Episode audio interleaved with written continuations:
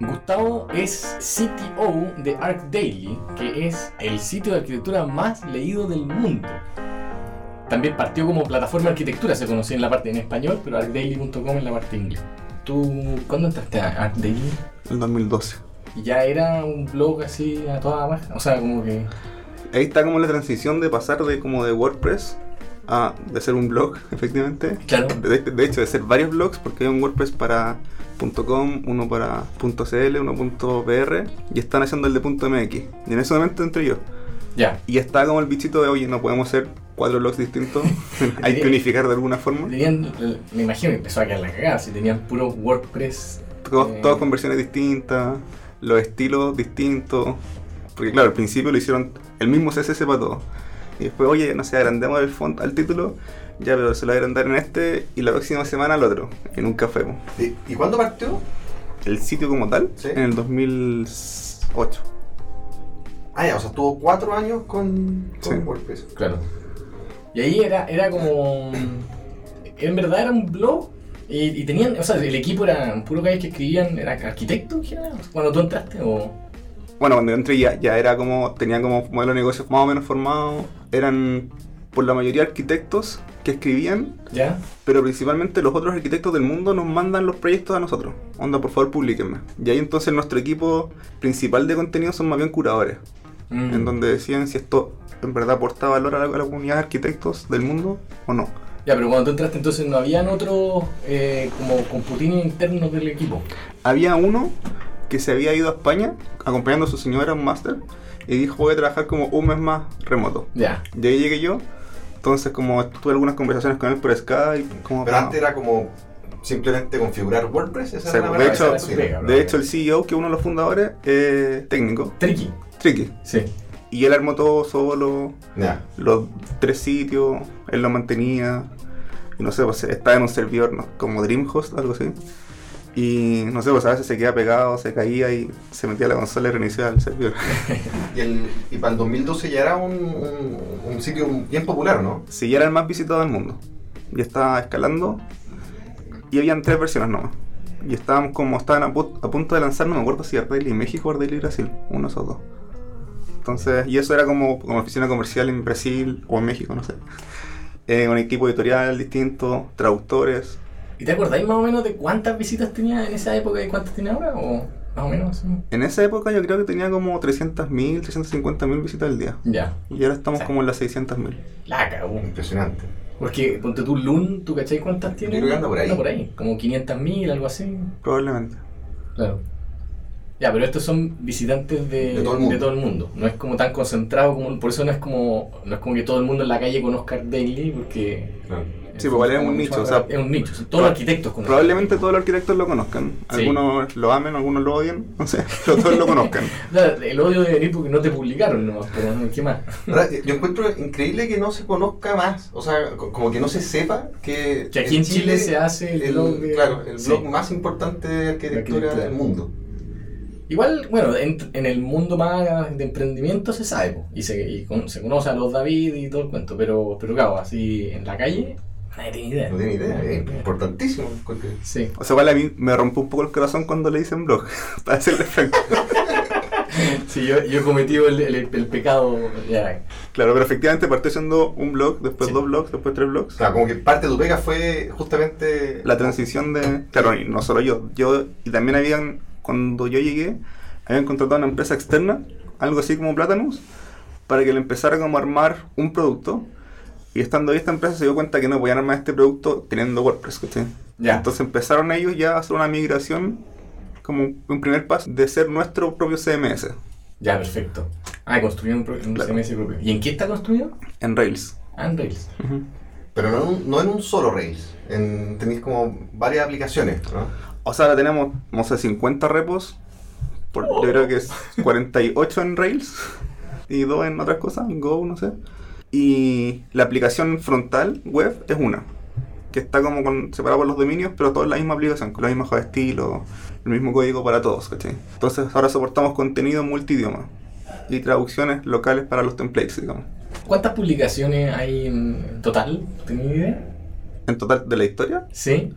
como 50.000, algo así, 50.000. o 60.000. Ya, y, y se van generando al día. Sí, por el día publicamos algo así como 20 proyectos, entre proyectos y noticias, Ya. en todos los idiomas. Actualmente tenemos inglés, español, español localizado para Chile, Perú, Colombia y México, La dura, distinto. Sí.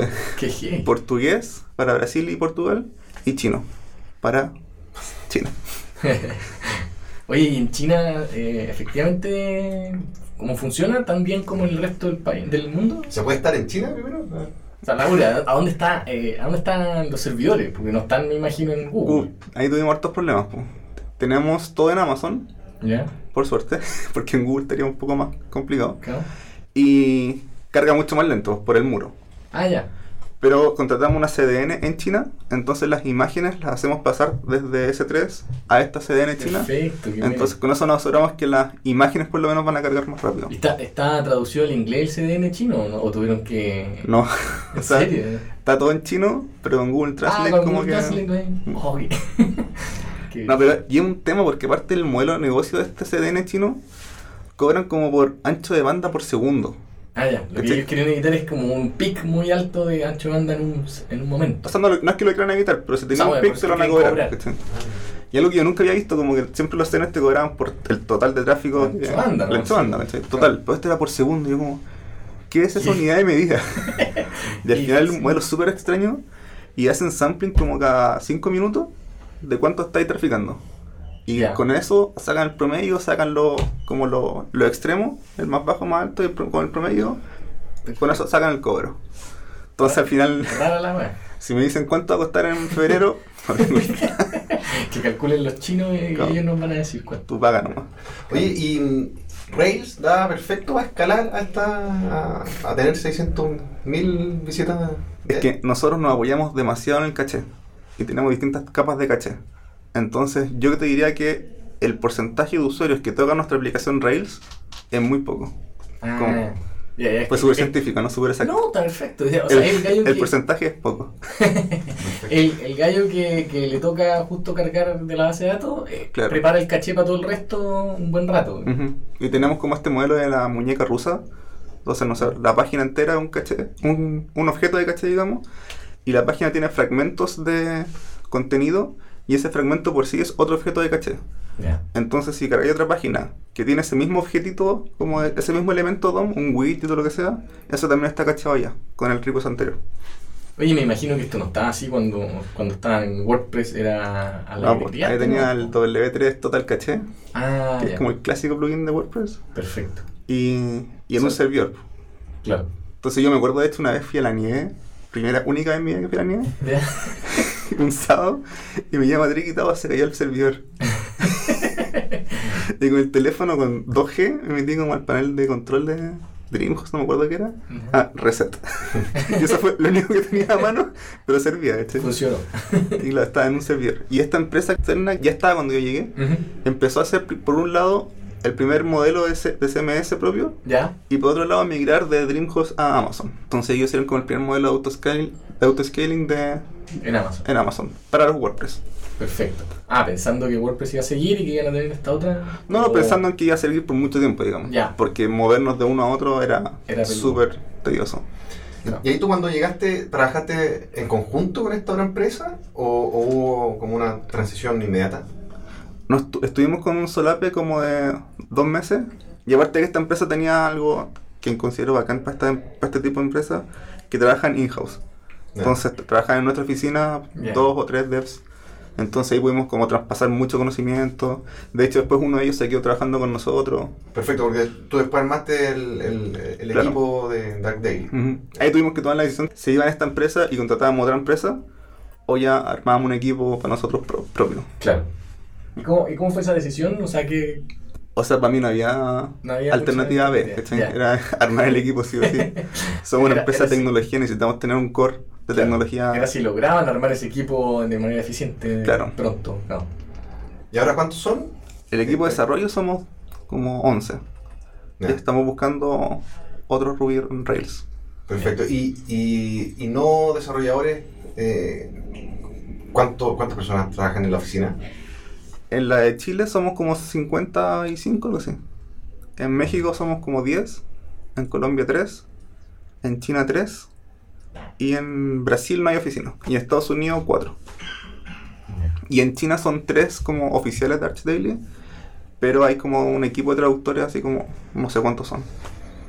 Ya. Pero son como estudiantes de arquitectura que traducen por Claro. hobby. digamos. Como que ahí, ahí tú dijiste que eh, no había alternativa eh, porque es una empresa tecnológica, ¿cierto? Sí, pues tenemos que saber lo que está corriendo en, nuestro- en nuestros servidores. Claro. Y, y eso se nota internamente, o sea, si tú vas a la oficina, ¿se nota que es una empresa tecnológica? O sea, está como bien, bien mezclada la cultura. O sea, si hay mesas de ping-pong, te preguntan. O sea, hay, hay puff, hay PlayStation. Eh, sí, se nota, pero se podría notar mucho más. De hecho, estuvimos conversando con el Dani, justamente, el Daniel Pérez, Ujú. sobre cómo integrar mucho más el equipo Claro. y la cultura tecnológica para todo el equipo. Claro, hay muchos que ni siquiera hablan con, con el equipo, con ustedes. O sea, le- No, o sea, somos amigos, somos todos. nos- no, no, me refiero. Se, se sabe mi nombre en toda la oficina. No, sí, que- ¿cachai? Pueden comer una hamburguesa y, y hablar el fin de semana, pero, pero en la pega, como que hay interacción eh, diaria entre los gallos que, ¿cachai? Como que ven partes del negocio y lo. Sí, yo creo que hay un porcentaje, no sé, como 10% de la oficina que no son dev, que habla con nosotros todo el día, Ya. como, son como nuestras contrapartes. Claro, son como product owners, así. Claro. No product owners porque esos son otros y los considero Claro. como dentro de nuestro equipo, los Ah, product perfecto. managers, digamos. Y hay un gran porcentaje que yo creo que en su vida ha tenido una, un tipo de conversación profesional, digamos, Ya. con el equipo de desarrollo. Y eso justamente es lo que me gustaría ahora como eh, romper, digamos. Con el punto de vista tecnológico podríamos de por sí como ayudar en muchos procesos inyectando un poco de tecnología, un poco de conocimiento. No sé, pues nosotros tenemos todo el bichito de todas las herramientas que hemos, no sé, en Product Hunt o que hemos usado alguna vez en la vida que les podría servir para hacer la pega más fácil Claro, a ni todos los siquiera- otros equipos, ¿cachai? Ni ni siquiera siquiera- es hacer un desarrollo. Desarrollar, sí. Es recomendarle una herramienta nomás. Claro. Claro. es verdad. ¿Y ahí cómo, cómo se organizan entre lo- lo- los devs y los no devs? O sea, en, en el, en el día a día, o sea, ¿tienen como Claro, tenemos, sprints? Eh, si trabajamos con algo similar a metodología ágiles, de la que... ¿Todo el mundo hace lo mismo? sí. Sí, no es, no es como tan al libro, porque. Sí. Eh, tenemos el sprint de dos semanas y el sprint comienza con una definición de lo que vamos a hacer. Y esa definición viene por un pedido inicial que lo genera el, el CEO, yo y la Head of Product, la Sole. Y decimos, estos son los objetivos para esta iteración. Ah, Pero es un solo gran objetivo. No. eh, o cómo, claro, cómo Que es? tenemos como dentro del equipo de desarrollo como tres subequipos. Ya. Uno está dedicado al catálogo de productos, Ujú. otro está dedicado a todos los users, que es como Ujú. la herramienta de- que usan los usuarios finales, y otro está dedicado ahora al buscador. Estamos haciendo un buscador nuevo. Ah, perfecto. Entonces, para este equipo el objetivo es este y este. Para este equipo el objetivo es este y este. Y para este otro equipo el objetivo es este y este. Y la idea es que estos equipos, con sus product managers cada uno, definan cómo van a lograr ese objetivo. Ya. ¿Cachai? Como que intentamos evitar el darte la tarea, tenés que hacer una función que reciba dos parámetros y retorna la suma. Claro, claro. Eso no, ¿cachai? Como que eso que lo definan ellos. Perfecto. Ahora, eh, en general pasa que se van como arrastrando unos, unos bugs que tal vez no vale mucho la pena resolver o que, o que tal vez no, no sé, no hemos entendido por qué están pasando. ¿Y, y cómo hacen eso? ¿Cómo, cómo dedi- dedican tiempo a ese tipo de cosas versus cumplir estos objetivos que vienen de... No resolvemos los bugs. no, ahí tenemos, hemos intentado implementar como varias metodologías. Había un artículo de el Zero Bug Policy, como Ya. que apenas llega un bug tenéis que parar de hacer lo que estáis haciendo Ah, ya. y hacerlo si es que es urgente, si es que no es urgente, terminar de hacer lo que estáis haciendo y Mm. resolverlo, como para que nunca agrandes tu mochila de bugs, digamos. Perfecto. Pero en la práctica no, no podemos hacer eso. Y tenemos, claro, algunos bugs que son críticos, principalmente los que son más de clientes. Eso lo resolvemos lo más antes posible. Ya. Y si es que es muy, muy, muy crítico, tenéis que parar de hacer lo que está diciendo y resolver esta bug. Ah, ya, pero es como, son como eh, problemas que tiene el, el equipo para lograr el objetivo. ¿no? O sea, no, no es parte, o sea, si es que hay muchos bugs, no pueden decir así como, eh, oye, esta semana no, no, no nos da para hacer un objetivo, tenemos que resolver todas estas cosas. ¿Me cachai? Sí, claro. Como que vam- vamos viendo como... El otro día como hicimos como un- una pseudo fórmula. que, Ujú. Claro, tenemos 5 días a la semana. Trabajáis como 3 días en desarrollar cosas nuevas. De hecho, 2 días en desarrollar cosas nuevas, 2 días en resolver bugs y un día como en hacking, que es como hacer proyectos personales con tecnologías nuevas, como probar y jugar cosas con Ah, ya. tecnología. Entonces, de esos 2 días, decimos, ah, son dos días, dos días son como 6 horas, entonces son como 12 horas productivas a la semana de cada uno. Ya. Entonces la idea es ir, ir jugando con esa fórmula. Después sabéis que en verdad estamos teniendo cada vez menos bugs, menos mantención. Y entonces Fue- sabéis que no son 12 horas, son 15 horas. O Ya. sabéis que estamos con muchos problemas, se fue una persona, está enferma, está con vacaciones, entonces sabéis que son... Ya, y al final Sí. entonces lo que cambia es cómo enfrentan el objetivo. O sea, si lo, lo- si lo hacen un poquito más, más pro o menos pro. eh, ¿Es eso lo que varía? O... No, la, la pro... la prioridad no se... no está en juego, digamos. Ah, sí, sonó, sonó de la NASA.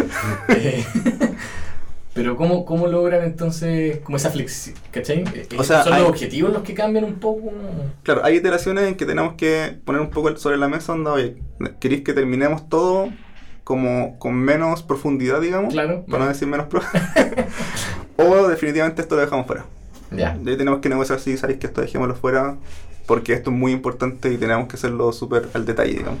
Te cacho. Oye, y yo me imagino que deben tener un problema importante como en la decisión de actualizar una, una librería o, o Rails mismo. Eh, ¿Cómo han tomado eso? Interesante.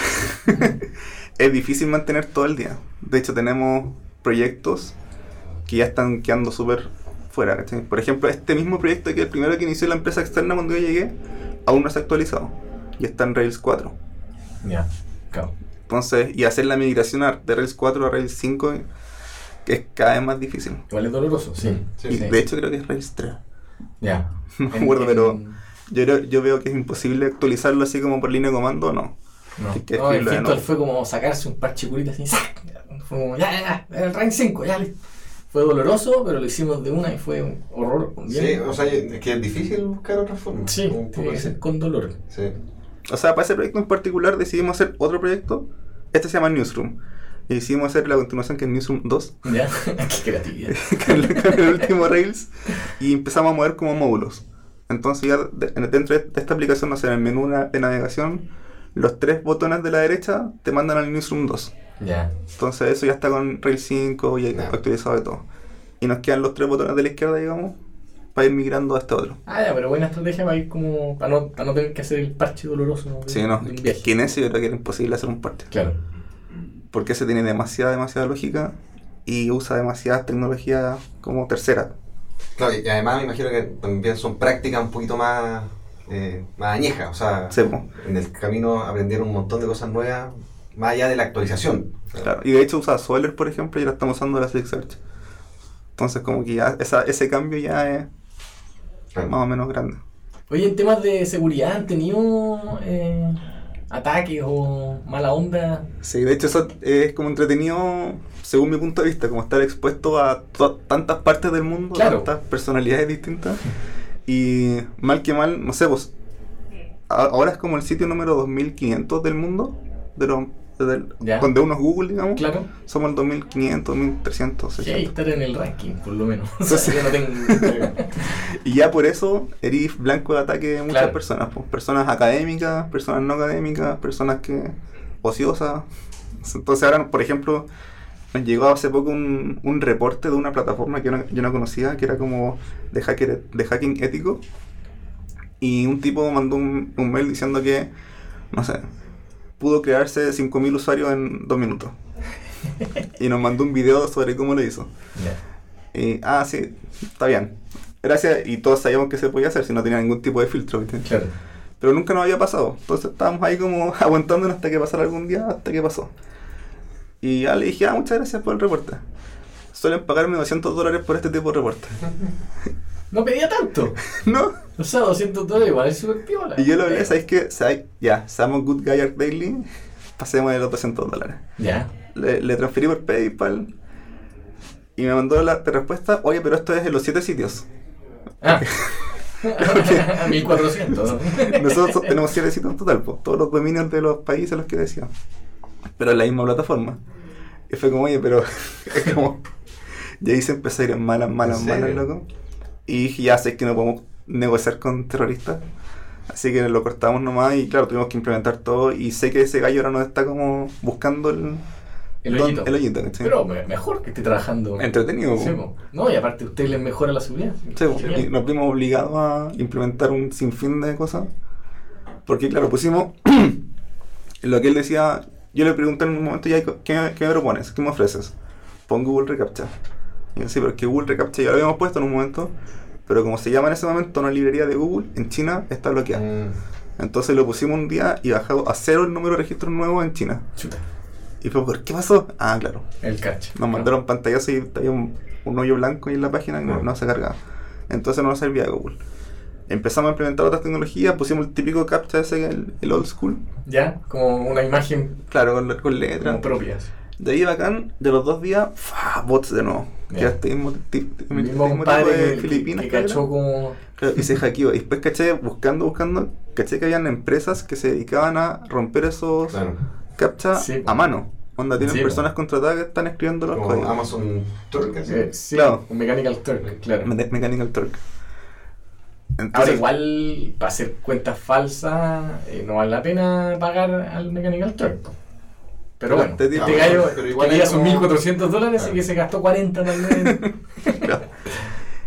eh, que- y ahí, y ahí ¿qué, eh, qué, qué pasó después? O sea, claro, empezamos como a poner otra librería, otra librería, ponerlo más re- rebuscado. Entonces, cada vez para un usuario real era más difícil crearse una cuenta porque había un número que de verdad costaba ver. ¿cachai?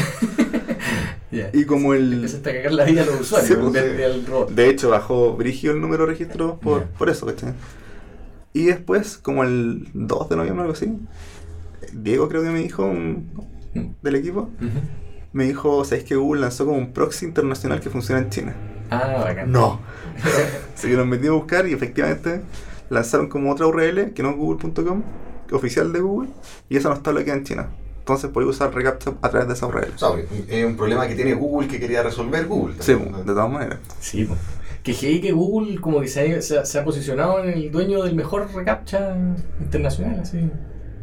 Pero se compraron una empresa de, de recaptcha, po, se llamaba así. No, ¿Te te acordás que en un principio los captchas funcionaban también como para, para, Sin para leer libros. para leer el libro? Bueno, ahora sirven para manejar autos. Ah, O sea, no sé si te has dado cuenta. Ah, porque te pones las señales de Sí, tránsito. sí, ¿Será- sí. ¿Será así? De todas maneras, eso es Waymo, seguro. O sea, te está, está entrenando a identificar eh, signos pares, buses, eh, tiendas también, que para Google Maps me imagino. O sea, están... Sí, de todas maneras. Qué buena. O sea, encuentro entretenido eso. No, bacán. Sí. Súper choro. Los Sí. humanos ahí No le había visto trabajando- ese punto de vista, pero sí, pum, Sí, bueno, los seres humanos trabajando para la máquina. Para la gran, para la gran máquina. y gratis. Sí. Oye, el, ahí estaba viendo que tú también participabas como, o, o tenías un side project. Ah, sí. Eh, ¿Cómo se llama? Dailytics. Dailytics. Ujú. ¿Y de qué se trata? Nació por una necesidad, yo creo, personal. Hasta yo te puedo decir de qué se trata con ese nombre. Claro que yo estaba todo el día metido en Google Analytics, entendiendo un poco, tratando de entender un poco la data y qué estaba pasando con nuestro contenido, qué cosas se leían, qué cosas no se leían. Y veía todo el equipo editorial como sin saber usar Google Analytics. Y claro, yo le metía expresiones regulares para entender algunas cosas y yo, nada. No. Entonces a veces yo le decía, oye, ayer fue, lo más visto fue este artículo. Oh, bacán, el artículo de José Tomás, no sé, es bacán. Y después dije, ¿cómo les puedo mandar como un reporte de Google Analytics, como, tras- como traducir un poco toda la Toma. interfaz de Google Analytics, Digerido. digerirlo y en un mail? ¿Cachai? Entonces eso es lo único que hago. Todos los días me meto a Google Analytics, o sea, se mete este bot, digamos, ve el contenido más visto con algunas expresiones regulares, scrapea la página para sacarle la foto, para sacar como el, el Open Graph Type, como para buscar los que son artículos, para que no salgan como el, el homepage, porque el homepage siempre es el más visto, pero Claro. no me interesa saber eso. Entonces como que scrapea todas las páginas, intenta buscar el, el Open Graph igual type, o sea, article. Y eso te manda un listado, te saca un gráfico, te compara con el año pasado. Y si es que tuviste un récord, te, te pone una medallita. ¿Cachai? Entonces, Bueno, ya ya. toda la empresa está esperando que llegue el Dailytics. Y si es que tiene una medallita, es como brindis, ¿cachai? Claro. Qué choro. Un- Qué buena. Y, y- pero eso después como que lo, lo generalizaron. Y, Sí, po. O sea, lo, lo- lo hice yo nomás. Eh, decidí como que transformarlo en un producto y tener como una experiencia de hacer un producto público para terceras personas. Y también el, el desafío de enmas- en- enmascarar, digamos. o Ujú. como empaquetar. Empaquetar. Ah, Empaquetar una idea como bonita con el front, con diseño, con hacerle ops y todo eso yo. El logo lo hice yo. entonces todo. Ah, lo- todo lo hiciste tú. Todo, todo, todo. Ya.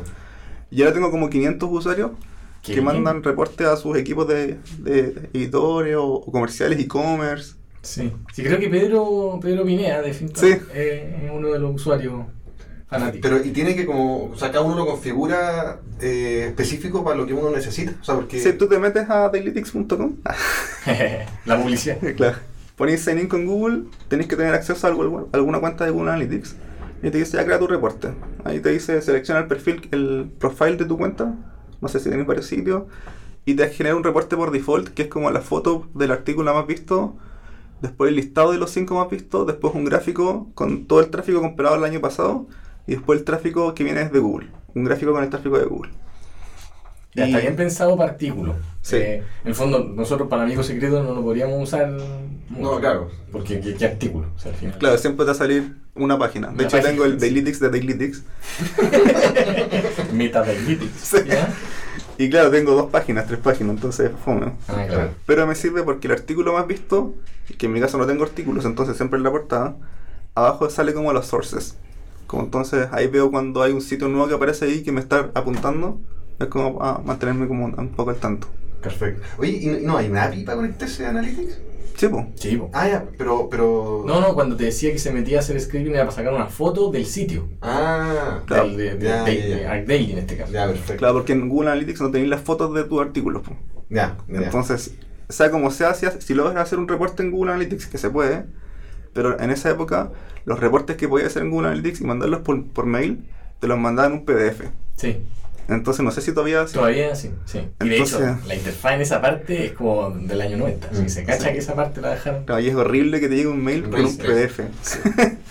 Este, Entonces, por eso dije, ya sabéis que es un mail bonito con HTML y verlo todo en, en tu inbox, ¿cachai? Bacán. Qué buena. Súper bueno. Oye, ¿y tenéis pensado cobrar? ¿O estáis cobrando? o- Sí, estuve como dos años gratis. ¿Ya?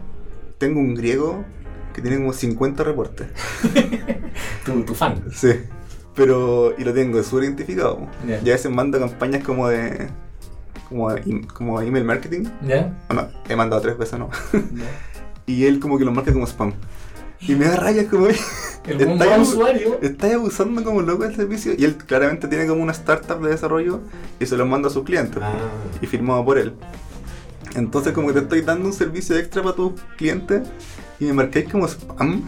Esa es tu forma de pagar. Sí, Pero en el, de- le podría escribir el mensaje dentro del reporte. Claro. ¡Eh, griego! y ahí, y, y le has logrado cobrar algo. A él no. Ah, ya. Entonces, claro, ahora eh, puse como. Pues todos pueden tener un reporte gratis y si queréis más de uno tenéis que pagar 3 dólares al mes. Ah, Ya. No, Simbólico, Súper digamos. bien. Y él empezó a crearse nuevas Esa cuentas parte de la Google. voy a editar. Sin doble. Y él empezó a crearse varias cuentas en Google. Ya. Entonces ahora Qué tengo. chanta. Claro. No solo en Chile suceden Claro. esas cosas. sí, güey, 3 dólares, o sea, súper pagable. Sí. Sí. Y con 3 dólares podéis mandar 5 reportes todos los días y lo podéis como brandear con, con tu logo de la empresa. ¿cachai? Entonces, si ustedes como Platanus Realmente. haciendo negocio.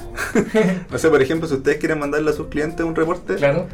ese cliente va a recibir el reporte y, y en ninguna parte va a decir Dailytics. Perfecto. Este va a decir enviado por Plátanos. mail arroba platanus.cl, no sé, con el logo de ustedes. Y es pago por PayPal, ¿no? Sí. Y, esa- y ahí está la, la El- recurrencia. Ajá.